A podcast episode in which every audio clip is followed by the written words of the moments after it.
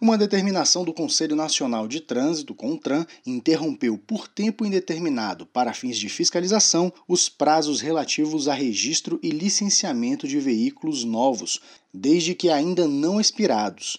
Isso porque medidas adotadas para controle da pandemia da Covid-19 impuseram paralisação ou restrição no atendimento presencial dos departamentos estaduais de trânsito, os DETRANS, e têm impedido ou dificultado o primeiro licenciamento, dentre outros serviços. Para compensar, os proprietários de veículos zero quilômetro foram autorizados a rodar sem placa de identificação em todo o Brasil. A condição é que o prazo para a obtenção do certificado de registro do veículo, CRV, não tenha expirado antes de 19 de março. Apesar disso, se o motorista preferir realizar o emplacamento do seu carro, mesmo tendo a permissão de rodar sem as placas, é possível.